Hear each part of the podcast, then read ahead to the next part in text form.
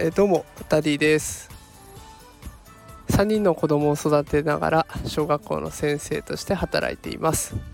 さあ9月1日ですね。2学期も本格的に始まっている学校が多くあるんじゃないでしょうか、え保護者の方と話をしているとこんな声をよく聞きます。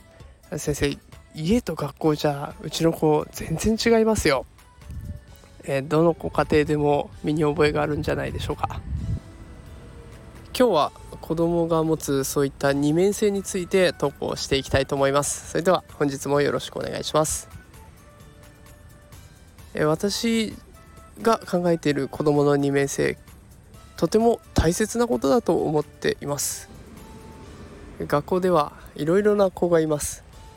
やんちゃな子もいたり静かな子もいたり絵が得意な子がいたりおしゃべりが好きな子がいたり運動が大好きな子いろんな子と一緒に生活をしていくわけです。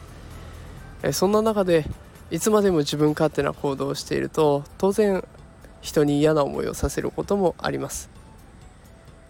家庭ではそういった配慮する場面が比較的少ないですよね。こんなことを言ったらあの子はどう思うのかな。いろんなこと接していると、えうまくいくこともあれば当然うまくいかないこともあります。仲良くなれる子がいたり喧嘩になってしまう子がいたりいろんなことを経験して子どもたちは大きくなっていきます。そういった経験を通して学校での振る舞い方。学校というのは小さな社会と同じような構造になっています。いろんな人とどうやって接していけばいい関係が構築できるのかということを勉強できます。ですから家での振る舞いと全然違う。これはある意味で健全な成長だと言えるのだと思っています。